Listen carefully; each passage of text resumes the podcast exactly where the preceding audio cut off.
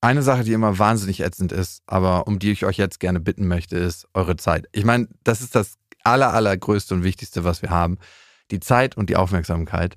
Es gibt etwas, ich würde es nicht als neu bezeichnen, aber es ist der Deutsche Podcastpreis. Und wir würden sehr, sehr, sehr gerne, dass ihr für uns abstimmt. Wenn ihr diesen Podcast mögt, vielleicht sogar liebt, vielleicht andere Gefühle dazu habt und sagt, ja, es ist fünf Minuten meiner Zeit wert, vielleicht auch nur drei, dann geht auf die Seite des Deutschen Podcastpreis und stimmt für uns ab in der Kategorie Beste Unterhaltung. Und die Adresse lautet deutscher-podcastpreis.de und den Link findet ihr auch nochmal in den Show Notes.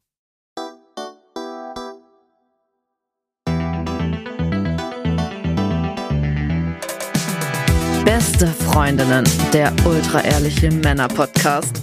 Ohne fühlt sich's einfach besser an. Wenn wir Freunde wären, dann würdest du so einen Scheiß überhaupt nicht machen. Du machst uns alles kaputt. Das Ich kann mich auch unglaublich gut mit ihr unterhalten, aber sie bräuchte, sie bräuchte ihren Psychotherapeuten damit da, dabei. Äh, echt lügen, wirklich. Hallo und herzlich willkommen zu den besten Freundinnen. Hallo. ich, ich kann nicht mehr. Ein Kumpel hat mich gerade angerufen, der hat eine eigene Firma. Mhm. Und da war es so, dass ein Mitarbeiter sich heute Morgen krank gemeldet hat. Er meinte, er war fassungslos, Ja. weil Folgendes passiert ist. Mhm. Er hat eine neue Frau kennengelernt und diese Frau hat eine Katze. Und diese Katze musste in der Nacht von gestern zu heute eingeschläfert werden. und anscheinend war das so ein Das ist gar nicht lustig, warum lache ich denn? Ja, es ist überhaupt nicht lustig, aber anscheinend war das so ein emotionales Erlebnis für beide, Ja. dass er sich krank melden wollte. Ja. Und da denke ich mir so, Alter, wenn du dich wegen der eingeschläferten Katze deiner Freundin krank melden darfst, Mhm. was geht dann alles? Ab da gibt es eigentlich keine Regeln mehr, oder? Ja, ich weiß nicht, ob man das vielleicht relativieren hör kann. auf, hör auf einfach. ich wusste auch nicht, was ich ihm da sagen soll. Also, was macht man da? Also, ist das, ist das okay? Darf man, darf man das? Also ich glaube, dürfen ist ein dehnbarer Begriff in dem Fall. Würdest du da irgendwie beide Augen zudrücken und sagen, ja, ich kann nicht verstehen, das muss eine sehr emotionale Nacht gewesen sein. Also ich kann verstehen, wenn die Freundin traurig ist, ne, dass man dann auch traurig ist. Und klar, der hatte auch schon ein Jahr eine Beziehung zu der Katze. Wer weiß, ne, wie intensiv die war und was die für Zeiten durchgemacht Ja. haben. Es kann ja auch manchmal krass sein mit so einer Katze, ne? Total. Ich weiß nicht, ob du jemals Katzen hattest. Ja, hatten wir ja, die haben wir nicht mehr. Aber ich hatte Freunde, die Katzen haben und ich habe auch Katzen-PTSD aus einer anderen Erfahrung. Trotzdem, bevor ich das erzähle, ich frage mich gerade die ganze Zeit, weswegen ich auch so ein bisschen hin und her überlege, wie das wäre, wenn unser Hund sterben würde. Also sagen wir mal, wir haben einen Termin. Nee, du darfst dir das nicht vorstellen. Du musst dir vorstellen, wie es wäre, wenn der Hund von einer Freundin von dir Ja, das stirbt. ist ja der Hund meiner Frau, ist ja nicht mein Hund. N- Naja, aber der lebt mit dir in einem Haus. Das Beispiel funktioniert trotzdem. Ich hatte mich auch gefragt, wenn mein Hund sterben würde oder der Hund meiner Frau oder unser Hund, ob ich mich dann krank melden würde, dich anrufen würde, hey, ich kann die Aufnahme nicht machen. Und ich behaupte, dass ich zu 90 Prozent sagen würde, ja, ist jetzt halt passiert, ist ein bisschen Da ist schade, einfach ein Loch im Garten gegangen. hat den da verschachert. Also ich will nicht sagen, mir wäre es egal gewesen. ja, ich verstehe, dass es Doch, es wäre mir wahrscheinlich erschreckenderweise du egal. ja. Es darf einem wirklich nicht egal sein. Wenn dein eigener Hund stirbt, schäm dich. Jedes Mal, wenn ich den auch streichel, der kommt, das ist ja wirklich ein total lieber Hund. Das ist eigentlich eine Katze, deswegen ist das Katzenbeispiel auch ganz gut. Wir, wir denken uns manchmal auch, warum ist der eigentlich wie eine Katze? Der kommt auf die Couch gesprungen, Darf er auf die Couch? schmiegt, nur wenn man ihn ruft. Ansonsten nicht, das macht er auch. Der ist mega gut erzogen, wirklich. Von deiner Frau. Von meiner Frau. Also der spurt So alter. Schwede, ey. Hui, hui, hui. Ja? ey. Hat er Angst? Ja, hat Angst. Aber wie hat sie das gemacht? naja, mit, Mit Leckerlis? Zuckerbrot und Peitsche. Wirklich? Aber nicht, die hatte nie geschlagen. Nein, geschlagen nicht, aber der wurde auch schon mal heftiger rangenommen. Was heißt das? das? Ich muss mal an Strap-on denken. Nee, nein, nein, das heißt, dass man den auch mal schon mal ein bisschen heftiger zur Seite sich nehmen kann und ein bisschen, also runterdrücken hört sich jetzt so hart an, aber dass man zumindest. oh, das ja, kann ich ja gar nicht sehen, wenn Leute das machen. wir, also es gibt da so Empörung. es gibt unterschiedliche Haltungen dazu. Wir waren auch bei einer Hundetrainerin, die noch rabiater war. Bäh. Und die meint halt, man soll sich angucken, wie Hunde untereinander im Rudel miteinander umgehen. Gott, oh Gott. naja, es ist ja so. Wenn die sich gegenseitig in ihrer Aber hat deine Frau dir denn gebissen? den Nein, eben so nicht. Am Nacken? Deswegen, wenn du den, wenn du die hinten am Nacken so packst und so ein bisschen zur Seite ziehst, du tust dem ja nicht weh damit. Also du sollst dem Hund ja nicht wehtun, aber ihm schon signalisieren, hey, ich bin hier das Alpha-Tier. Ohne überdominant zu sein. Im Sinne Äh, von, und hast du ihm das jemals äh, signalisiert, dass du Nein, bei mir ist es so, wenn ich in der Küche bin, kommt sie angetappelt und kriegt natürlich ein Leckerli von mir. Irgendwas, was runterfällt, ein Du Stück. bist einfach so ein weiteres Mitglied des Genau, Rudels. Man bin- weiß nicht, wo du stehst. genau. Aber um das auszuführen, wenn sie auf die Couch kommt und sich dann bei mir anschmiegt, wie eine Katze mit ihrem Kopf sich wirklich in die Schulter presst und, und ich sie dann streichel, dann denke ich auch so immer so, ja, ist ganz nett, aber wenn du nicht da wärst, wäre es auch okay. Und ich dann denke, was Denkst du das bei deiner Frau auch? Natürlich nicht. Oder bei den Kindern. Oh, Denkst du das bei deinen Eltern? die kommen ja nicht zum Glück auf die Couch gesprungen, schmiegen sich an mich an und wollen gestreichelt werden. Vielleicht schon. Das aber ist bei allen anderen Familienmitgliedern schon so. Okay, ab wann darf man sich krank melden? Das ist ja die Frage. Darf man sich krank melden, wenn von der Freundin die Katze eingeschläfert wurde? Darf man sich dann krank melden? Ja oder nein? Es gibt da nicht irgendwie einen Graubereich dazwischen. Die kanntest du ein Jahr, die verdammte Katze. Ich würde es nicht so pauschal beantworten wollen. Ja oder nein? Jein. Nein. Wirklich Also- jein? Wirklich ein. Okay. Und nochmal kurz eine Ausführung dazu, weil ich vorhin gesagt habe, ich habe selber Katzen-PTSD. Ich habe das mal erlebt in meiner Zeit, als ich noch in der Jugendhilfe gearbeitet habe. Da hat eine Kollegin von mir eine Katze gehabt. Und diese Katze war schwer krank und alt. Und da gab es genau diese Situation, dass sie sich immer wieder mal krank gemeldet hat wegen ihrer Katze. Das hat sie aber nicht ihrem Chef kommuniziert, also unserem Chef, sondern, Sondern nur euch. nur euch. Ah, es tut mir total leid, ich kann heute nicht kommen, weil. Und ich war auch zweimal, ist mir das passiert, im Dienst. Und wir haben ja dann immer Übernachtungsdienste gehabt. Das heißt, ich musste dann einen 48-Stunden-Dienst machen. Und ich jedes Mal so, fucking hell, diese scheiß Katze. Man kriegt richtig Zorn auf die Und ich Katze. hab Und die arme Katze ist krank, Mann. Ja, Mann. Die kann gar nichts Und dafür. habe natürlich jedes Mal verständnisvoll gesagt. Die arme Katze liegt Ja, einfach so im natürlich, Bett. ist okay, du ich mach den Dienst oder kümmere mich darum. Und das ist bestimmt drei, vier Mal passiert. Und dann, nach einem halben Jahr, ist die scheiß Katze verreckt. Und dann ist genau das auch nochmal in meinem Dienst passiert. Sie ruft an, heulend, die Katze ist tot, sie kann nicht kommen. Und ich so, ja, gar kein Problem. Und ich war einerseits so, ah, fuck. Und da, auf der anderen Seite war ich so, endlich ist dieses Thema durch. Ja gut, ey, wenn du so einen langen Leidensweg mit dieser Katze gegangen bist, ja. dann gönnst du der Kollegin ja diesen Tag, wo sie krank macht, um ihre Katze zu beerdigen. Aber wenn so eine Katze aus so nichts auftaucht und auf einmal will sich ein Mitarbeiter krank melden, weil er die Katze seiner Ex-Freundin eingeschläfert hat. Also, beziehungsweise Er hat die Katze heimlich eingeschläfert. schon ein bisschen überdosiert. Geht ja easy eigentlich. Ja. Aber ey du, apropos Einschläfern, das ist gar nicht mehr so einfach. Ich habe einen Kumpel, der hat einen Hund von seiner ehemaligen Freundin. Dieser Hund kann nicht mehr riechen, der kann nicht mehr hören und der kann nichts mehr sehen. Er ist uralt, stinkt, der macht nichts anderes als den ganzen Tag zu scheißen. Wirklich, der frisst weniger als er scheißt. Und die waren jetzt schon ein paar Mal beim Arzt und jedes Mal so, ja, der ist ja schon ganz schön alt und die Augen und so und der sieht ja auch nichts mehr und mit der Verdauung scheint ja auch irgendwas nicht in Ordnung zu sein. Vielleicht wäre es langsam angebracht, diesen Hund mal einzuschläfern. Und die Ärztin, die das mal so, nö, das ist, das Herz ist super, der ist fit ohne Ende. Der macht noch ein paar Jahre. Und die jedes Mal so, verdammt. Und ich meinte so, hä, warum ma- macht das die scheiß Veterinärin nicht? Du kannst einen Hund nicht mehr einfach so einschläfern. Früher, ich erinnere mich noch vor zehn Ab Jahren. in die Schweiz, Mann. Früher vor zehn Jahren hatte ich gerade ich irgendwie Freunde und Bekannte gehabt, wenn die, das Tier irgendwie nervig, nervig wurde, dann so, ja, wir haben den einschläfern lassen. Hä, der war doch total fit. Nee, nee, der hat ein bisschen, die Pfote hat irgendwie geblutet oder so. Zack, Spritzel rein. Leute. Und heute kannst du das einfach gar nicht mehr machen. Hast du ein altes Vieh und das ist wirklich ein widerlicher und das Schlimme ist, der hat auch noch einen Überbiss. Und der, der, das heißt, wenn der dir näher kommt, stinkt er auch noch die ganze Zeit aus dem Maul und es kommen die ganze Zeit so Spuckefäden. Oh Mann. Ey, aber Menschen sind schon hässlich, ne? Ach so, und er beißt auch noch manchmal so. Das ist ein kleiner Angstbeißer. Menschen sind schon hässlich, ne? Dass nur schöne Hunde irgendwie überleben dürfen. Ja. Und hey, das sind wirklich wir Menschen. Hier, ihr dürft leben und du nervst ein bisschen, du wirst eingeschläfert.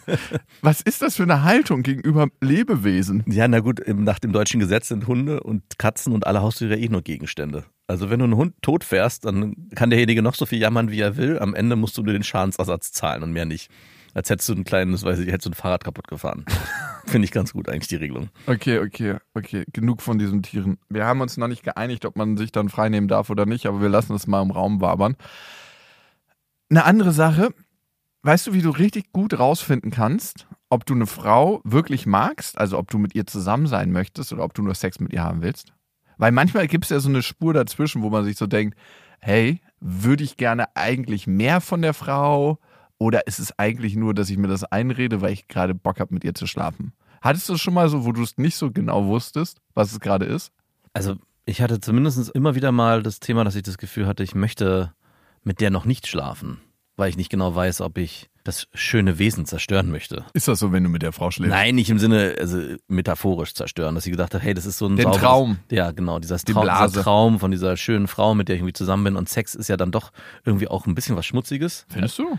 Hm, ja, kann schon so sein. Also es ist auf jeden Fall, wenn man vorher mit der Person normal redet und irgendwie Gespräche führt über tief, Hä? Aber ich glaube, das. tiefgründige Themen, finde ich schon. Und dann auf einmal hört man die Frau vor sich liegend Fick mich schreien.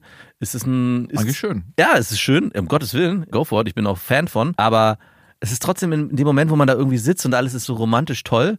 Ich habe dann diese Vorstellung im Kopf, hey, jetzt wird dieses Bild zerstört von dieser vermeintlich perfekten Frau oder von diesem perfekten Aber das Bild. ist vielleicht ein sozialisiertes Bild von Frauen, oder? es ist ja nicht so, dass es bei jeder Frau so war. Es gibt auch Frauen, wo ich das Gefühl hatte, hey, hier kann es gleich direkt zur Sache gehen. Und auch mit denen, die so fast schon puppenartig zurechtgesponnen habe, war ja der Sex dann trotzdem richtig gut. Und es war ja trotzdem toll. Aber es gab so einen kurzen Moment, ah, ich weiß nicht, ob ich hier das zerstören will. Okay. Bild. Und bei den Frauen, wo du gesagt hast, es kann gleich zur Sache gehen, waren die dann trotzdem auch für dich für eine Beziehung interessant? Weiß man das immer gleich? Also, Nein. Also, aber ich, ich glaube, man weiß, wenn man nur Bock hat, mit einer Frau zu schlafen. Das weiß man schon relativ schnell. Ich würde mal sagen, das kannst du in der ersten Stunde rausfinden oder in den ersten zwei, drei. in den, ja, in den ersten fünf Minuten. Na gut, es gibt auch noch Extremfälle, die sind so, wo man genau weiß, so, gerade mal so könnte ich mir vorstellen, mit dir zu schlafen, aber mehr auf gar keinen Fall. Ja, das gibt's auch. Oh ja. Kann auch Das, das, kann sich, sein. das kann man auch schon nach fünf Minuten feststellen. Das kannst du auch schon früher feststellen. Ja, so Haken hinter. Und da willst du dann auch überhaupt nicht irgendein Bild nicht nein, zerstören oder nein, so. genau. Das stimmt. Okay, gut. Aber wie kannst du herausfinden, wenn es so, so ein Mittelweg ist, wo du nicht genau weißt, möchte ich eigentlich mit der Frau eine Beziehung haben oder möchte ich eigentlich nur mit der schlafen und dreht mir das andere eigentlich nur ein? Weil das gibt es auch manchmal. Ja, ich war immer so, dass ich immer dachte, ich muss auf jeden Fall auf eine Beziehung zusteuern. Das ist so das Ideal, was ich anstrebe. Mhm. Und dann darf ich auch mit denen schlafen. Also es war so, für mich gab es immer so eine innere Sperre. Auch wenn ich es wollte, darf ich den Wunsch, ich möchte hier nur Sex, gar nicht aussprechen und gar nicht denken, sondern ich muss immer sofort eigentlich das Gefühl vermitteln und auch für mich ausleben, dass ich eine Beziehung will mit der Person. Mhm. Obwohl es dann natürlich oft auch ganz anders war und man dann, dann noch nur ein, zweimal mit dem geschlafen hat. Und dadurch haben sich natürlich auch ein paar schmerzhafte Trennungen ergeben, weil ich diese Illusion dann auch eine, länger als nur über ein erstes Date aufrechterhalten habe. Ihr habt ja beide dran geglaubt. Na, also vor allem die Person gegenüber. Ich habe dann gar nicht so dran geglaubt, aber ich habe die ganze Zeit das Gefühl vermittelt. Dass, Warum? Du ekliger. weil ich dachte, Beziehung ist das Nonplusultra. Ach, und es dass muss- die Frau eine Beziehung will und dass, wenn du ihr das vorgaukelst, dass sie dann auch. nee, ich glaube wirklich mich selber angelogen und dachte, ich Ah. müsste eine Beziehung führen. Du bist auch unschuldig. Du bist Ja, Opfer deiner eigenen genau. Lügen geworden. Ja, natürlich. Ja, okay, ich da, ich habe niemals eine Frau angelogen, um sie ins Bett zu kriegen. Na, Hast du nie in deinem ganzen Nein, Leben? natürlich nicht. Also, da muss man auch ein bisschen unterscheiden, ne? Man kann eine Frau verbal und nonverbal anlügen. Wie macht man das nonverbal? Also, verbal ist ja ganz klar, ne? Oh, ey, ich könnte mir hier mehr vorstellen mit dir und Mhm.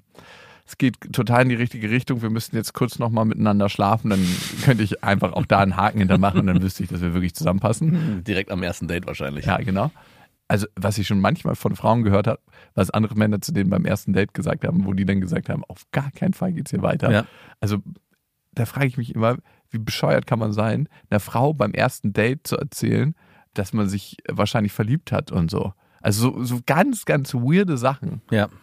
Und bei manchen Frauen scheint das zu klicken. Ansonsten müssten die ja schon wissen, hey, das ist nicht die Straße, die ich gehen sollte. Ich habe letztens ist mir so ein YouTube-Kanal vorgeschlagen worden, keine Ahnung warum, von so einem Pickup-Artist, der sich selber dabei heimlich abgefilmt hat. Also der hat einen, wahrscheinlich einen Kumpel gehabt, der ihn filmt, wie er seine Masche durchzieht und Frauen anspricht auf der Straße, die Telefonnummer Okay. bekommt und teilweise auch, wie er mit denen schon beim ersten Date sie in ihre Wohnung lockt. Und das war wirklich widerlich, wie er so beschrieben hat, immer so mit Textpassagen dann. Ja, an dieser Stelle ist es wichtig, der Frau Sicherheit zu geben, sie nicht gleich in die Wohnung zu locken, sondern über Umwege vielleicht vorher ein anderes Spiel zu spielen. Und auch dann, als er an der Wohnungstür stand mit ihr, alles immer, die Frau war zum Glück immer geblurrt. Oh, danke schön, ja, weil sonst kriegt er auch eine Klage an den Hals. Ja, und auch an der Tür war dann nochmal so ein Part so, jetzt in der Wohnung werde ich natürlich nicht weiter filmen, also natürlich, Wow, danke schön. äh, und dann steht dann auch nochmal da per Text, was ich hier gemacht habe, ist Musik anmachen und ihr weiterhin gutes Gefühl. Ich war so, wie widerlich, ey. Ey, vor allem wird dann auch deine Freizeit zu einem verdammten Schema, zu einem Muster. Das muss so langweilig sein. Das ist sein Job gewesen, der verdient damit Geld. Das Erstaunliche war auch noch, und das Wann hast du denn Freizeit? Ja, nie. Du bist ja immer nur am Pickuppen. Aber das Erstaunliche fand ich wirklich, dass er der Frau das eigentlich auch erzählt hat. Sie hat ihn dann irgendwann gefragt, was machst du beruflich? Und er meinte so, ja, äh, ich bin Flirt-Coach. Ach, was heißt denn das? Ja, ich. äh, Also das, was wir Männer jetzt hier gerade buchen mich. machen. Warte ab, Männer buchen mich. Und was ich auch manchmal mache, ich mache so Videos, wie ich Frauen auf der Straße anspreche und filme das heimlich, während es passiert ist. Und die so, ah ja, ist ja interessant. Und hat das natürlich nicht gecheckt, dass er gerade das erzählt, was gerade passiert. Und ich so, was passiert hier gerade? Matrix 2.0, ey. Oh Gott, oh Gott, oh Gott. widerlich. An dieser Stelle eine kleine Werbung. Und es ist Koro und wir bestehen ja aus Koro. Also wie viel Koro-Sachen wir schon gegessen haben. Ich habe einen heiligen Schrein bei mir zu Hause, wo nur Koro-Produkte sind. Also Aufbewahrungsbehälter. Es gibt ja mittlerweile über 1100 Koro-Sachen. Geht es dir mittlerweile auch so, dass wenn du im Geschäft was einkaufen willst, dass du denkst, ach nee, nee, nee, das kaufe ich nicht, das bestelle ich sowieso nachher bei Koro. Natürlich, ich habe eh diesen Grundstock da. Ich liebe die gefriergetrockneten Heidelbeeren, ich liebe die Nussmusse, ich liebe die Nüsse, ich liebe die Haferflocken da, ich liebe die Oliven, ich liebe das Olivenöl. Ich, ey, und dann machen die ja immer noch ganz geile Kooperationen, Mhm. wo sie Partnerschaften eingehen. Dann gibt es immer noch mal da was von. Also es ist unglaublich. Und was bei Koro so cool ist, es kommt alles in Großverpackung. Das heißt, sie überspringen mehrere Handelsstufen und man bekommt es verhältnismäßig günstig in Mhm. super geiler Qualität. Und vor allem ist es super lecker. Und weißt du was? Ich werde in letzter Zeit wieder öfter auf Partys eingeladen. Warum das denn? Was hat das mit Koro zu tun? ich erkläre es mir so, ich verschenke eigentlich immer einen Koro-Gutschein, Ah. weil ich davon überzeugt bin und weil ich das geil finde und weil es halt auch allen Leuten richtig krasse Freude macht. Und dann denke ich mir, liegt es an mir oder liegt es an Koro, dass ich zu den Partys eingeladen werde? Und Gutscheine könnt ihr auch bei Koro bestellen, aber nicht nur das, natürlich könnt ihr auch ganz normal bestellen. Und wenn ihr das machen wollt, haben wir da einen Rabattcode für euch, der lautet Beste Freundinnen und mit dem bekommt ihr 5% Rabatt auf das gesamte Sortiment bei Koro. Alle Infos dazu findet ihr auf korodrogerie.de und natürlich auch nochmal in unseren Shownotes. Die Frage war ja eigentlich, wie findet man heraus, ob man von einer Frau mehr möchte, ob man mit ihr in Beziehung gehen möchte oder ob das eine einmalige oder fünfmalige oder zehnmalige Sache werden soll. Da gibt es ja manchmal, wie gesagt, diesen Mittelweg, wo man es nicht so genau weiß. Und es gibt eine Methode, wie man rausfinden kann, ob man wirklich nur mit der Frau befreundet sein will Aha. oder ob man insgeheim hofft, dass da noch mehr läuft. Wenn du ab jetzt mit dieser Frau nie wieder Sex haben könntest Mhm. und du wüsstest, auch in der Zukunft passiert das nicht, würdest du dich dann immer noch mit ihr treffen? Und das kannst du dich als sogenannter bester Freund fragen. Mhm. Und wenn da deine Antwort leider, deine innerliche, ehrliche Antwort leider Nein ausfallen muss, dann warst du nicht befreundet mit ihr. Mhm. Beziehungsweise hast halt gelauert. Das gibt's ja auch, ne? Und das ist ja auch nichts Schlimmes. Also kann, kann man vor sich selber schon mal eingestehen. Aber bitte nicht vor der Frau, sonst fliegt die ganze Nummer auf. Ja, sonst hat man halt auch schon so wahnsinnig viel Zeit investiert. Ja. Wenn man so ein Lauerer ist, ne, dann Ja. ist so, oh, die ganzen mühseligen Stunden, wo ich mir anhören musste. Was ich da alles hätte tun können. Wie effektiv ich meine Zeit verschwendet. Aber irgendwann ist es wahrscheinlich auch für die Männer dann so, dass er, ich habe so viel Zeit investiert, die will ich jetzt auch zurückhaben. Ja. So dass man nicht mehr loslassen kann, weil man schon so viel investiert hat, wie so, eine, wie so ein Bauprojekt, wo Und man. am Ende sind beide Seiten enttäuscht. ja, das kann total. Weil der Mann sein. natürlich keinen Sex bekommt. Oder hoffentlich nicht. Mhm. Und die Frau irgendwann checkt, hey, Moment mal, was ist denn das hier? Oder es gibt eine ganz, ganz schmerzhafte Trennung, sie wurde enttäuscht, hat in der Zeit wirklich viel Bedarf, getröstet zu werden. Und dann kann da auch mehr draus entstehen. Hm. Was auch ein ganz hässliches Szenario. Also, das kannst du dich immer fragen. Aber wie findest du das denn heraus? Ich meine, ich glaube schon, dass du ja mehr im Dating-Game bist als ich, wow. um eine wilde These Ja. aufzustellen. Korrigier mich, aber du bist ja wahrscheinlich öfters an dem Punkt, dass du dich fragst, hey, ist es hier vielleicht nur was Lockeres oder könnte das mehr werden? Und gibt's dann für dich auch so einen Scheidepunkt und wann tritt er auf? Tritt er schon in den ersten fünf. Minuten auf? Hm, genau, der Scheidepunkt, der tritt in, in der Scheide auf. Tritt er nach fünf Minuten auf? Also kannst du jedes Mal nach fünf Minuten sagen, ey, ich weiß jetzt schon. Oder bist du gar nicht offen genug, um überhaupt das, das rauszufinden. Genau. Ja, das ist eine interessante Frage. Also mittlerweile habe ich da so mehrere Perspektiven drauf. Und ich musste mir letztens selber eingestehen, dass ich eine Zeit lang nicht wirklich Freunde hatte, sondern Frauen. Also dass ich meine Zeit damit verbracht habe. Mit Frauen, nicht mit Freunden. Ah. Warum? Ja, weil ich mich abends einfach immer mehr mit Frauen getroffen habe als mit Freunden. Und War das einfacher für dich? es war wie gewohnt einfach. Also das heißt, anstatt sich irgendwie mit einem Kumpel zu verabreden und zu sagen, hey, wollen wir noch ein... Ah, ein Date. Wow. Mhm. Ah, Das heißt ja, dass es für dich einfacher ist. Nee, es ist nicht einfacher. Bei mir wäre es so, glaube ich, dass die Überwindung und die Sperre, ah, ich muss jetzt jemanden neuen kennenlernen, ich muss da mich in eine neue Situation begeben, ich muss zumindest ein Interesse heucheln, ohne dass ich dir vorwerfe, dass du Interesse heuchelst, aber man muss Nö. ja auch ein Interesse an der Person haben, um sich mit der treffen ich zu habe ein wollen. Interesse ein generelles an Mensch. genau. Ich liebe alle Frauen. Und bei Kumpels ist es ja so, dass man da ja auch einfach mal aufschlagen kann, wie man ist und muss sich nicht verändern. Also der große Unterschied ist ja eigentlich, dass du bei Freunden ankommen kannst mit dem, was du bist und wie du Kam bist. es ja. Genau. Und musst dich nicht irgendwie Hä, aber ich verstellen habe oder auch nicht das Thema, dass ich mich beim Date verstellen muss. na, verstellen ist vielleicht das falsche Wort, aber du musst zumindestens jemanden neu kennenlernen und auf eine, und er muss ja auch bereit sein, dich kennenzulernen. Das ist ja jedes Mal eine neue Berührung, die da stattfindet. Im Gegensatz zu einer. Ich lass mich nicht berühren. Ach so, okay. Das ist das Zauberwort. Aber wie berührst du dann, wenn du dich nicht berühren lässt? Es berühren sich nur die äußeren Hüllen. Mhm. Täuscht du dann was vor? Nein. Oder- Also müsstest du mal die Frauen fragen. Das wäre die ehrliche Ich frage jetzt aber dich, weil du kannst ja versuchen, in dich reinzuhorchen und zu überlegen, wie das dann am Ende doch funktioniert. Weil ich würde schon behaupten, wenn wir jetzt gerade die Frage aufstellen, hey, geht es nur um Sex am Ende oder nur um schnelles Kennenlernen Tatsächlich, Sex ist mir nicht so wichtig. Das ist meistens ein Beiprodukt. was meistens dann doch zu 90 Prozent eintritt? Es ist ganz, ganz komisch, aber mir geht's wirklich nicht um Sex. Es ist eher so den Abend verbringen. Und der Vorteil ist, bei einer Frau ist natürlich, wenn du es mit einem Kumpel machst, mit dem kannst du dieses Beiprodukt nicht vollziehen. Also zumindest ist es, glaube ich, nicht das, was du willst. Nee. Also du hast ja gerade gefragt, ob ich das relativ schnell merke, ob ich mit einer Frau auch potenziell zusammenkommen wollen würde oder Ja. nicht. Ein Teil in mir ist so verschlossen, dass es ziemlich hart ist, das rauszufinden. Also eröffnet sich langsam dieser Teil in mir und ich, ich arbeite daran. Ich merke, dass ich auch schon viel, viel offener bin als noch vor zwei, drei Jahren. Aber ein Teil in mir ist immer noch so unberührbar, dass es ganz, ganz schwer ist zu wissen, bedeutet mir die Frau wirklich mehr oder ist es wirklich nur so ein ein, zwei, fünfmaliges Date? Wenn du sagst, du bist heute offener als, sagen wir, vor zwei Jahren, gab Oder anderthalb, ich glaube, vor zwei Jahren war ich mit meiner Ex-Freundin noch zusammen. Ach so, okay. Ich muss da mal eine ordentliche zeitliche Klammer hinmachen. Aber gab es eine Zeit, wo du dich jetzt in der Vergangenheit, vielleicht in den letzten halben Jahr, mehr mit Frauen getroffen hast als vor zwei Jahren, um diese These zu unterstützen? Tatsächlich viel weniger. Also ich hatte auch beruflich mehr zu tun, Mhm. aber also ich will nicht sagen, dass ich aus dem Takt gekommen bin. aber alles, glaube ich, wenn du nicht in die Tiefe gehst, verliert seine Spannung. Mhm. Also wenn du nicht wirklich in den tieferen Kontakt mit dem Menschen gehst, den du triffst, verliert es irgendwann so seinen Reiz, sein Potenzial. Und ich glaube, das tritt irgendwann auch. Aber kannst du das denn? Wenn ich dich vorhin gefragt habe, lässt du dich denn berühren? Und wie berührst du die Person gegenüber? Wie lässt du dich denn berühren? Also, Also ich würde ich- schon ich sagen, weiß, die, wie ich's mache. Also die, ich- die grundlegende Frage war ja, ab wann man weiß, ob man mit demjenigen eine Beziehung führen will. Und wenn ich die Frage nach Berühren stelle, ist für mich der Punkt mit essentiell, dass ich mich von der anderen Person innerlich berühren lasse, dass ich das Gefühl habe, ich kann mit der auch eine Beziehung eingehen. Ja, Und wenn okay. es am Anfang, wenn ich am Anfang gar nicht offen genug dafür bin, mich berühren zu lassen und auch den anderen zu berühren, dann weiß ich gar nicht, ob man an den Punkt kommt, dass man überhaupt sich die Frage stellen kann, will ich mit der in eine Beziehung kommen. Genau, das passiert nicht. Genau. Aber wie lässt du dich denn berühren? Das ist so ein abstrakter Begriff. Mach dich mal Das berührbar. ist nicht so abstrakt, weil es, also du fragst die Frage halt sehr rational. Ich kann die nicht so klar rational stellen, aber ich Mach glaube, dich mal berührbar. eine, eine Offenheit für, für Wieder so eine Floskel. ja, aber ich kann es ja versuchen so zu beschreiben, wie ich es empfinde und du kannst es ja versuchen dann rational zu übersetzen.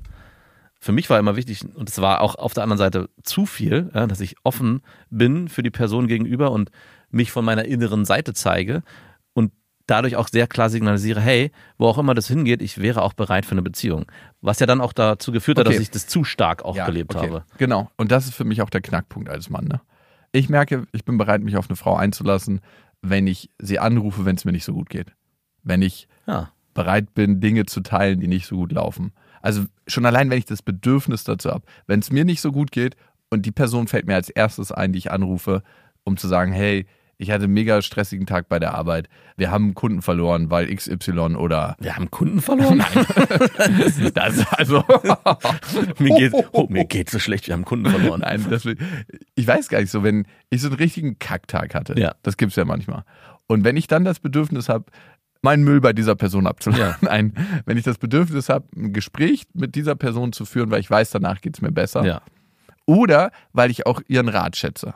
Dann ist es für mich ein sehr sicheres Zeichen, dass ich mit ihr mehr möchte. Und gab es das in der letzten Zeit? Es hat sich auf jeden Fall angedeutet. Ähm, ja, was auch immer das bedeuten mag. Und von da aus geht es eigentlich erst los, finde ich. Mit der Öffnung, die du so beschreibst. Ich muss emotional offen sein. Dann denke ich mir, was ist das? Also, ich kann es ja nur. Ich habe manchmal das Gefühl, ich spreche mit einem Legastheniker, aber ich kann nicht gar nicht. Ein Gefühlslegastheniker. Ja, wirklich. Ey. Nein. Ich bin auf dem Weg der Besserung. Oder? Ich kann es gar nicht, beantworten. Also ich, auf der Ebene, Freundschaftsebene, würde ich jetzt nicht behaupten, dass es da ein Gefühlslegastheniker bist. Aber wenn du beschreibst, du hast keine Freunde, sondern du triffst dich eher mit Frauen. Das war nein, eine nein, Zeit stimmt, lang du hast, so. Genau, oder das war eine Zeit lang so. Und es fällt dir einfacher, eher auf diese, sorry, dass ich das Wort benutze, oberflächlichen Ebene eine Tiefe zu erleben. ist ganz weird, irgendwie zu greifen für mich. Dann kann ich dir gar nicht so richtig beantworten, was das bedeutet, in Beziehung zu kommen. Also wenn du mir dann vorwirfst, hey, was bedeutet es denn für dich, offen zu sein und Ja, was, du hast es ja auch gar nicht so richtig beschreiben können. Du hast es gar nicht konkretisieren können. Ich habe dir das gerade eben konkretisieren können und du so, ja, du musst dich mal aufmachen. Und ich so, ja, gut, sag mir, was das ist. Und dann so, ja, das heißt, wenn man mit seinem Herz offen ist. Ja, okay, sag mir, was das heißt, mit seinem Herz offen zu dass sein. man sich zumindest von seiner Seite zeigt, so wie man im Kern ist. Also dass man nicht eine, eine Rolle spielt. Jogginghosen und Nicht eine, ja, vielleicht nicht mit Jogginghose, aber dass man nicht eine Rolle spielt. Und Das da, mache ich nie. das ist ja das Faszinierende, dass du ja scheinbar keine Rolle spielst, Oder- offen bist, deine ganze Art präsentierst und damit auch klar signalisierst, hey, hier bin ich, guck mal, guck mich an mit all meinen Facetten und dadurch vielleicht sogar signalisierst, du bist beziehungsbereit und das Beiprodukt Sex dann auch einfach entsteht, ohne dass ich dir vorwerfe, dass das eine Masche ist und trotzdem es den nächsten Schritt dann irgendwie doch nicht gibt. Korrigiere mich, wenn ich da falsch liege. Ja und nein, ne? Nicht bei allen und nicht immer. Aber ich glaube, dass ich mittlerweile vielleicht auch irgendwann mal eine Rolle für mich gefunden habe, die ich so lange gespielt habe, dass sie sich heute natürlich anfühlt. Ja, das ist eine gute Beschreibung, glaube ich. Und da fühlst du dich auch wohl und zu Hause. Na klar, weil es ja auch Sicherheit bedeutet. Ne? Und da kommen wir zu dem Punkt zurück, den ich am Anfang meinte, dass ich es schon irgendwie krass finde, dass du eher dich datest, weil du dich da mehr zu Hause fühlst und mehr aufgehoben in dem Moment, als zu einem Kumpel zu gehen und zu sagen, oh, ich hatte heute so einen beschissenen Tag. Der Ja. Kunde ist mir abgesprungen. Ich habe es gemerkt mit dir, dass ich jetzt ja eine Weile mich verkrochen hatte in der Arbeit und den ganzen Sommer am Schreibtisch verbracht habe. Und dass ich mit dir eigentlich gar keine Sachen mehr so richtig geteilt habe. ja. Und dass ich mich emotional total entfernt habe dadurch. Ja. Das heißt, in dem Moment, wo ich nichts mehr teile, ist es so, als ob ich im leeren Weltraum abdrifte. Du wohnst in so einer Raumkapsel auf der Apollo 12 und ich habe draußen gerade eine Reparatur vorgenommen, hatte mich nicht gesichert und sehe einfach durch dein Fenster, durch dieses kleine, wie du auf dem Pott sitzt. Bin ich in der Raumkapsel oder bist du, Du bist in der? Raumkapsel. Ich, drifte alleine ins Weltall ab. Das ist ja mein Bild von mir. Okay. Ja. Wenn es hart auf hart kommt, bin ich alleine. Und ich hatte richtig gemerkt, dass ich emotional einfach super abgedriftet bin. Und dann gab es auch so eine Sachen, so von wegen, ah ja, du, ist mir eigentlich auch alles scheißegal. Ba, ba, ba, ba, ba, ba. Von meiner Seite? Nee, von meiner Ah, okay. Seite. Was passiert und so.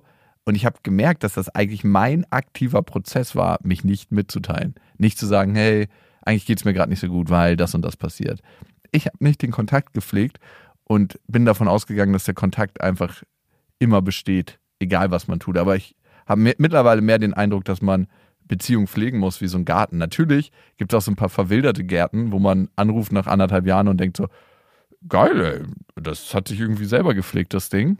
Und das heißt auch nicht, dass man den Rasen mal kurz halten muss. Ich bin für Blüherwiesen und so. Hm. Aber ich glaube trotzdem, dass Beziehung Pflege bedarf. Ja, da kann ich kurz einhaken, weil ich habe mir auf anderer Ebene darüber Gedanken gemacht und ich habe darüber auch mit meiner Frau gesprochen und mich auch gefragt, warum ich zum Beispiel Freundschaften so führe, wie ich sie führe. Und ein Teil dessen ist, dass ich Freundschaften, und wir hatten darüber auch schon mal gesprochen, eher führe wie Beziehungen. Ich habe eigentlich immer nur ein, zwei Freunde und gar nicht mehr, weil mich alle anderen auch dann eher anstrengen und belasten. Ich glaube, ich bin auch bereit, super krass zu investieren in eine Freundschaft. Aber wenn jemand wegdriftet, dann zerre und ziehe ich auch nicht ewig an dem Drum und Dran. Also ich glaube, ich. Aber hast du gemerkt, dass ich weggedriftet bin? Schon, ne?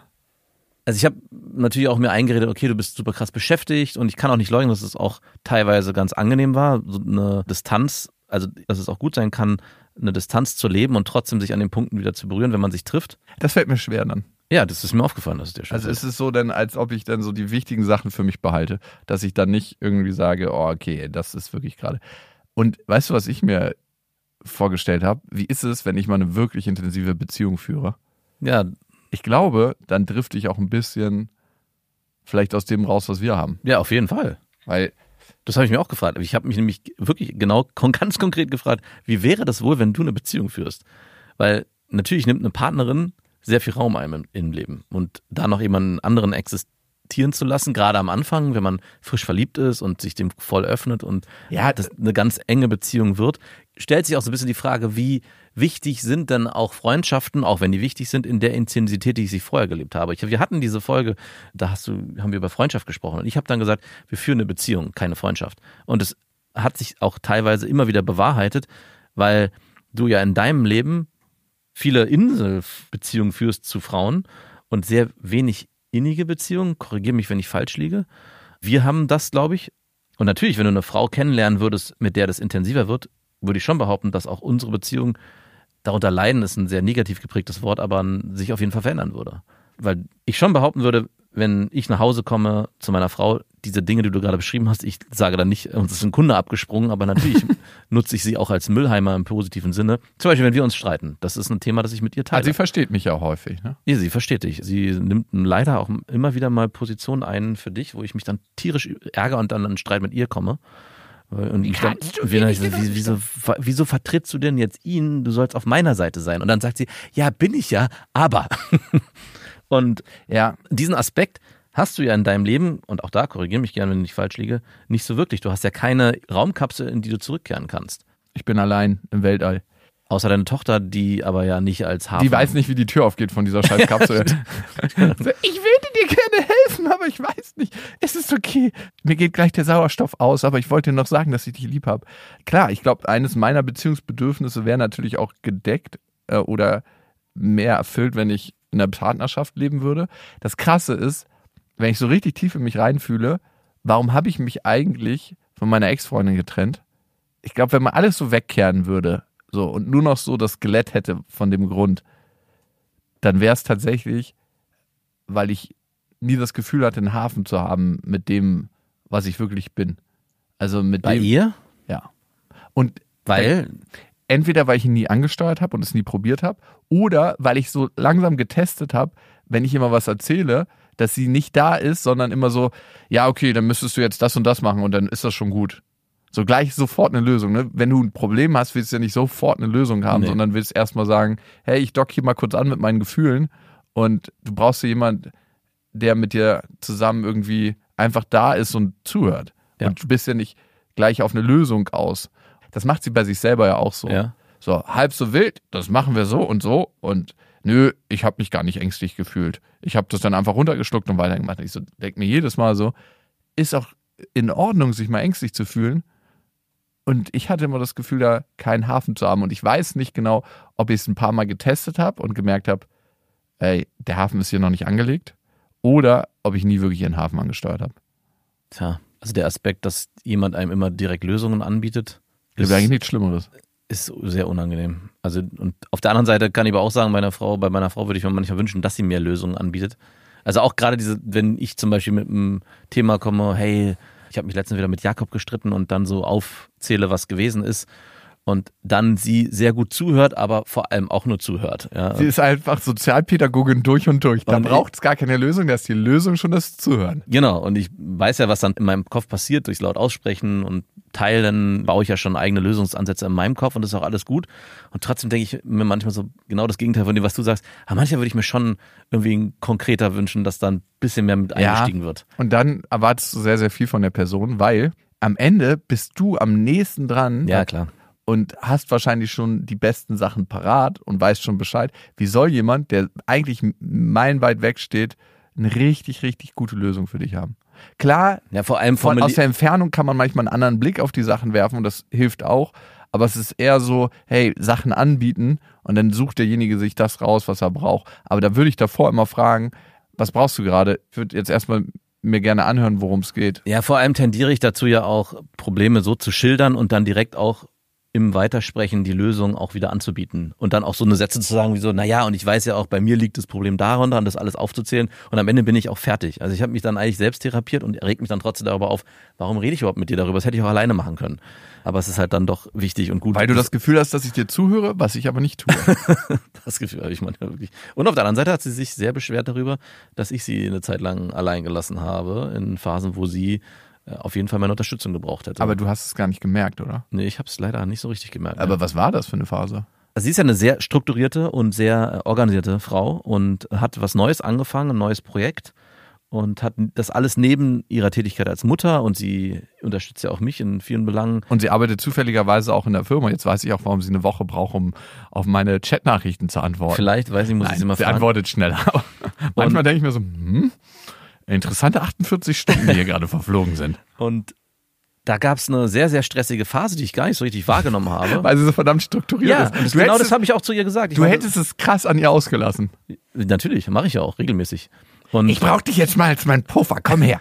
und sie hat es aber formuliert und ich habe das immer so, ja, ja, hm, und immer mit dem Hinterkopf, mit dem Gefühl so, ja, ja, schaffst du schon. Du schaffst ja eh immer alles. Ich mach Boah, mir, ey, wie frustrierend ist das? Ja, klar. Und das haben wir ja letztes Mal auch ausdiskutiert. Es war äh, auch ein cooles Gespräch, weil mir gar nicht so bewusst gewesen ist, dass es natürlich auch für sie eine Belastungsgrenze gibt. Aber weil sie immer alles so schafft und organisiert hi- hinbekommt und alles immer läuft, bin ich so an dem Punkt gewesen, ja, na, es, es gibt, dieser Punkt der Belastung ist noch lange nicht erreicht, da ist noch so viel Puffer nach oben, ich brauche ja gar nicht einsteigen. Und wenn es mal so ein bisschen, ja, es gerade so anstrengend äh, Äußerungen gibt, dann denke ich, okay, ich höre da mal ein bisschen zu, aber es ist dann ja auch wieder erledigt. Also genau das Muster, was ich ja auch mit ihr fahre. Ich glaube, ist das Schlimmste, weil ich bin ja auch ein Mensch, der, würde ich sagen, organisiert und strukturiert ist, oder?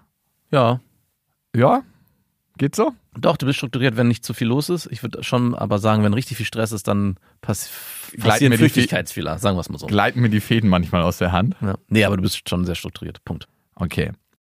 Das Schlimmste, was dir passieren kann, wenn du gerade sehr, sehr krass eigentlich über deinem Limit bist und merkst, ey, es geht hier fast nicht mehr weiter und ich brauche jetzt mal jemanden, dass jemand zu dir sagt, ey, du kriegst es doch sonst selber so gut hin. Es wird schon nicht so schlimm sein. Du schaffst das alles und dann so einen Rückenklopfer noch gibt. Nee, nicht, Und, und dann den letzten, der ist mit ein bisschen mehr Schub, dass derjenige dann auch den Raum verlässt und die Schnauze hält und nicht mehr über das Problem spricht. äh, es ist ja nicht mal das passiert. Es ist ja wirklich nur so ein mhm, kam von mir. Mhm, kann nicht so schlimm sein, wenn du hier noch mit mir sprechen Kann kannst. ich jetzt bitte äh, wieder gehen? Also das habe ich dann nicht gesagt, aber im Prinzip habe ich das so verkörpert. Und Alter Schwede, und wie habt ihr das gelöst gekriegt? Also das ist schon der, ein bisschen in der Vergangenheit, ungefähr ein Vierteljahr her. Wir haben darüber jetzt erst gesprochen und mir ist es jetzt erst bewusst geworden. Und ich habe dann nochmal gesagt, das auch formuliert, dass es mir sehr leid tut. Ich habe sie da einfach nicht gesehen und habe das auch genauso formuliert, wie ich es gerade dir gesagt habe, dass ich gesagt habe, ich habe bei dir immer das Gefühl, du kriegst alles hin. Also bei meiner Oh. Frau, du bist immer so super strukturiert und habe einfach nicht Das erkannt. liebe ich auch an dir. Hast du den Satz auch gesagt? ja, wahrscheinlich habe ich das auch gesagt. Das liebe ich auch an dir, dass du mir immer den Rücken frei hältst und dass du so strukturiert bist. Nein, und ich habe dann auch ganz klar gesagt, ich habe das nicht erkannt und dass es mir total leid tut, dass es natürlich nicht so ist. Ich habe dich einfach nicht gehört und nicht gesehen in dem Moment. Und am besten noch den Zusatz, ja, ich konnte das nicht erkennen, dass du auch mal einen schwachen Moment hast. aber ich liebe an dir deine Strukturiertheit Nein, und dass du immer alles für die Familie ich hinkriegst. Ich war da schon sehr empathisch und sehr zugewandt und das war auch ein sehr gutes Gespräch. Aber hast du sowas gesagt wie, weißt du, was in deiner ganzen Organisation gefehlt hat, in deiner Struktur? Hätte Mit da- mir zu sprechen. Ja, genau. Nein, das habe ich nicht gesagt. Jeder ist für seine Bedürfnisse selber zuständig. Und du hast es anscheinend nicht so kommunizieren können, dass es bei mir angekommen ist. Das ist sehr, sehr schade. Da hätte ich ein bisschen mehr Struktur von dir erwartet. Ja, ich, ja, ich, das habe ich nicht. Merk dir einfach ein paar Sätze von mir, wenn du nächstes Mal mit schon, deiner Frau empathisch reden möchtest. Also so richtige Beziehungskiller wären das. Krass, ja. Und ich glaube, ich war in einer ähnlichen Situation, Ja, dass ich einfach krass überfordert war über die letzten Monate. Richtig, richtig am Limit. Und dass ich nicht für mich so, ich habe hab eine ganze Weile gebraucht, um zu checken, dass ich in der Zeit mehr für mich sorgen muss als weniger. ja. Das heißt, mehr gucken muss, dass ich gut schlafe, mehr gucken muss, dass ich Sport mache, mehr gucken muss, dass ich auch sozialen Austausch habe. Hm, mit Frauen. Tatsächlich mit Freunden. Ah, ich dachte nicht. Ja, nee, das hat sich jetzt nochmal verändert Ah, in okay. letzter Zeit. Und ah, okay, das ist der Wandel, Ja. der dann passiert ist. also, dass ich irgendwas brauche zum Auftanken und ich habe mich irgendwie nicht getraut, bei dir anzudocken. Da habe ich mich geschämt, weil es jedes Mal auch so ein bisschen ist, ich muss einen kleinen Teil von mir zeigen, den ich nicht zeigen will, mich verletzlich machen. Ich habe letztens wieder ein Gespräch mit meinem Vater gehabt und da ist mir aufgefallen, wo ich diesen Mechanismus gelernt habe und das ist ziemlich sicher bei ihm. Welcher Mechanismus ist das genau? wenn es hart auf hart kommt, Dann teilst du aus nee, dann kämpfe ich für mich alleine. und teilst aus. Ja, Also das. zumindest zum, in meine Richtung. Ich glaube, wir klicken am heftigsten, ne? Weil, also da fallen zwei Mechanismen zusammen und den würde ich auch gerne nicht nur auf meine Kappe nehmen. Nee, wollte ich dann Also- auch nicht sagen. So, du hörst mir jetzt mal zu, Freundchen. jetzt ist mal hier ein bisschen Funkstille von deiner Seite. Nein. Also wir beide tragen unseren Teil dazu bei. Ich würde sagen, ich tendiere dazu zu sagen, okay, wenn du das nicht machen willst, dann fick dich. Mhm. Also diese innere Haltung. Und du bist dann so, oh Gott, ich kann nichts mehr machen, ich gehe in meine Lähmung. Ich gehe zurück in meine Passivität und aus der Warte, warum sieht er mich denn nicht? Und ich so, warum sieht er mich denn nicht? Ja, vielleicht. Ich würde diesen Part der Lähmung nicht mehr so groß aufmachen. Nee? Hm, nee. Der schon Ich bin mittlerweile sehr im Widerstand, merke ich. In dem Moment, wo. aktiver Widerstand Ja. statt Lähmung. Ja, genau. In der Protesthaltung. Ah ja. Also, dass ich dann schon auch klar sage, ey, was, was passiert ja gerade? Und dann eher über das, in meinen kleinen Schutzbunker. eher das, über das Ziel hinausschieße. Nämlich so krass Feuer, dass am Ende auch fast kein Nährboden mehr ist für ein gutes Gespräch. Zumindest war das, habe ich das im nicht letzten, aber vorletzten Streit so empfunden. Da habe ich mich am Ende auch ein bisschen geärgert, dass ich dachte, ey, ich habe eigentlich dann aus der Reaktion heraus nur gefeuert und gar keinen Raum mehr gemacht für, hey, lass uns doch hier konstruktiv sprechen. Das hat sich dann wieder relativiert. Wir Ich war haben- ziemlich ruhig, war, ja, aber das hat mich dann noch aggressiver gemacht. dass ich das gut Ja, gehandelt weil du in habe. so eine, in so eine, ja, dass du das gut gemacht hast, das in so eine, ja, mir doch egal Haltung. Nee, nee, nee. Also der letzte Streit, den wir hatten, worum ging's? Den ich meine, da ging es um die Veranstaltung, also den letzten Auftritt, den wir hatten. Ah ja, ja, genau. Den letzten Auftritt, den wir hatten, wo ich gesagt habe, ey, kannst du auch mal was vorbereiten? Ja. Und du so, was hätte ich denn vorbereiten sollen? Irgendwie sowas war es. Ne? Und dann von da aus ging's los. Genau. Gut. Und ich war da wirklich ganz entspannt und ruhig, aber nicht aus einer Trotzhaltung, sondern 50% Trotz. 40, 45% Trotz, irgendwie so. Es kam bei mir 80 Prozent trotz an. Okay, es waren aber Es waren tatsächlich vielleicht nur 50. es waren 50% Trotz und 50% war so, ja, also mich tangiert jetzt die Situation auch nicht so krass. Ja. Es ist völlig in Ordnung. Aber weißt du, was mich innerlich total freut? Was denn? Wenn du sagst als Sozialpädagoge, du bist da aus den Fugen geraten und übers Ziel hinausgeschossen. Das ist natürlich geil für mich, weil da habe ich dann am Ende ja auch tatsächlich das, was ich immer möchte in einem Streit, Ja. gewonnen. Ja, genau. Du hast gewonnen. Ja, darum geht's mir am Ende. Und ich weiß, du willst Streits gewinnen. Es geht mir nicht mehr ums Gewinnen. Es geht mir wirklich ganz, ganz selten nur noch ums Gewinnen. Also es geht mir nicht darum, gegen dich zu Nicht, dass du deinen Biss verlierst. Wäre schon gut, wenn du auch Streits gewinnen willst. Das ist immer die Situationen. Frage. Ich glaube, da haben ganz, ganz viele, auch so, wenn du Promis immer hörst, die sagen so, ich darf den Schmerz in mir nicht verlieren, ich darf nicht in Therapie gehen, bla bla bla, dass sie ja aus dem Schmerz ganz viel kreieren und Mhm. auch ihre Kunst kreieren und dann haben die keinen Bock irgendwie sich therapieren zu lassen, weil die Angst haben, dass dann nichts mehr aus ihnen herauskommt, weil dieser Katalysator, den Kunst braucht es dann nicht mehr. Ja. Und du hast vielleicht Angst, wenn ich diesen Biss nicht mehr habe, bin ich auch nicht mehr so produktiv. Nee, ich habe jetzt nicht Angst, aber ich geht auch nicht um darum, dass ich Angst habe, dass du nicht mehr produktiv bist. So makaber sich das vielleicht anhört, ich sehe da auch eine Qualität drin. Und die sich zu bewahren und nicht zu sehr in, ich mache jetzt alles mit meiner Klangschalen-Esoterik. Klangschalen sind nicht esoterisch. ja, stimmt. Nein, aber das eine hat ja nichts mit dem anderen zu tun. Ich glaube, es gibt die Qualität, sehr genau zu wissen, was ich möchte. Ja. Und es gibt die Qualität, das noch besser rüberzubringen. Und das ist das, was ich meine, dass wenn du das hinbekommst, dir zu bewahren, dann gibt's auch nichts. Aber ich steige nicht In mehr so Mikro- Mikroprozesse ein wie noch vor anderthalb Jahren, dass ich denke so, oh Gott, der Kunde hat diese E-Mail bekommen, da muss ich hinterher. So, sowas mache ich nicht mehr, würde ich sagen. Meine Frau hat mich übrigens gefragt, ob du eine Klangschale für unsere Kita hast, die du dir, die vielleicht übrig hast. Und ich so, ja, genau. Ey, die weiß schon Bescheid darüber. ne? Es muss dann die waren sich nicht bewusst, was diese Klangschalen teilweise an, auch an Wert haben. ja, aber vor allem auch, wie zerbrechlich die sind. Ja, und ich glaube, die Kita will so eine fucking kleine Metallklangschale Ja. mit so einem Ministab. Und nicht so eine, nicht so eine Vasen, wie du hast. Ja, vor allem wollen die Kinder die auch alle spielen. Das muss eine Metall. Naja. Also, ich bin irgendwie in diesen Strudel geraten, dass meine Tochter denkt, ihr gehört die kleinste Klangschale von allen. Und wenn ich die dann spiele, muss ich sie auch fragen. Und wenn ich die irgendwo mit hinnehme zu einer Veranstaltung, bla bla bla. Letztens war die in der Tasche noch nicht ausgepackt. Das heißt, sie hat es mitgekriegt, dass sie die auf einer Veranstaltung Nein. hatte, ohne zu fragen. Und ich bin auch jedes Mal so, wenn sie ihre Klangschale spielt, so richtig so auf höchste Alarmstufe. Ist Ähm, das die mit dem Stab, den man in der Hand halten muss? Nee. Ah, okay. Das Boah. wäre ja furchtbar. Das wäre wirklich furchtbar. Das ist eine kleinere, noch Okay. eine kleinere, aber auch eine wertvolle. Und ich bin jedes Mal so, oh, bitte spiel die eigentlich nicht. Das ist wie so ein Oldtimer, den man hat, den man nicht fährt. Ganz, ganz hässlich. Eigentlich mag ich so eine Sachen überhaupt nicht, die so nicht Gebrauchsgegenstände sind. Ja, Du ich hab- könntest zum Beispiel gar keine haben, glaube ich. Nein. Das Also, Ich bräuchte Metallklangschalen. Ja, die man so reinfeuern kann in den Kofferraum. Ja, So genau. bam, bam, bam. Bang und alles rein damit. Und ich habe auch deinen Blick gesehen, als eine Mitarbeiterin so eine Klangschale mal probiert hat. Ey, die und hat mit da dem so Schläger gegen- so dong, dong, dong. Ich Und dachte, ich spinne. Ich musste schon richtig im Bauch atmen. Ne? da ging auch bei mir die Pumpe, als ich das gesehen habe. Ja, aber ich denke mir immer so, also A, mögen das die meisten Leute eh nicht, wenn du dich an deren Instrument sitzt. Ja. Und das zweite ist, Instrument. Ich glaube, keinem, also das muss man dann nochmal bewusster machen, dass wir hier einen, eigentlich eine Wertigkeit einer Harfe vor uns haben. na, das ist keine Harfe oder so, aber ich habe es auch schon, als ich Schlagzeug gespielt habe, nicht so gerne gemacht. So, kann ich mich mal ransetzen? Denk mir jedes Mal so, ja du, ey, wenn du Schlagzeug lernen willst, klar kann sich jeder mal ransetzen, Ja. aber es darf auch so ein bisschen Bewusstsein darüber geben. Mhm. Ja, ich bin da schon ein bisschen eigen. Ja. Und es ist auch nicht so schlimm. Ich habe andere Menschen kennengelernt. Da ist, da ist es wirklich so, dass, also ich, ein Kumpel von uns auch, der, mit dem wir beide nichts mehr zu tun haben, Genau wegen der Sache. der war, ist ja auch bei allen Sachen so super penibel gewesen, dass man auch bei seinem Auto, wenn man da irgendwie auch nur gegengekommen ist, falsch.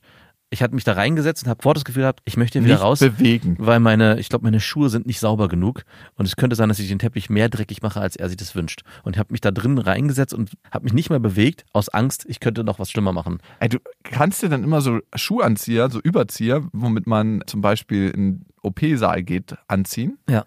Dass du diese anhast, da eben reinschlüpfst. Ja. Oder so Schlosspantoffeln, die er immer hat in seinem Handschuhfach. So, Ja, könntest, stimmt. Könntest du die bitte anziehen, wenn Warum du in meinem hat er Auto das eigentlich nicht? Schlosspantoffeln fürs Auto. Ja. Oh Gott, ey. Wie sind wir eigentlich von dem Frauenthema auf Schlosspantoffeln gekommen? Und eine Klangschalen schon wieder. Ah, ey, lass die langsam gedanklich Ja. los, ey. Die Klangschalen sind die Füße deines Vaters für mich. Sachen, die uns immer wieder beschäftigen, sind genau die neuen Füße meines Vaters. Vielen Dank an der Stelle, dass ihr so lange dabei gewesen seid, wenn ihr das hier hört, sonst hört ihr es ja nicht. Und wir hoffen natürlich, dass wir uns beim nächsten Mal wieder hören. Bis dahin. Wir wünschen euch was. Das war Beste Freundinnen, eine Produktion von Auf die Ohren. Damit ist die Show beendet.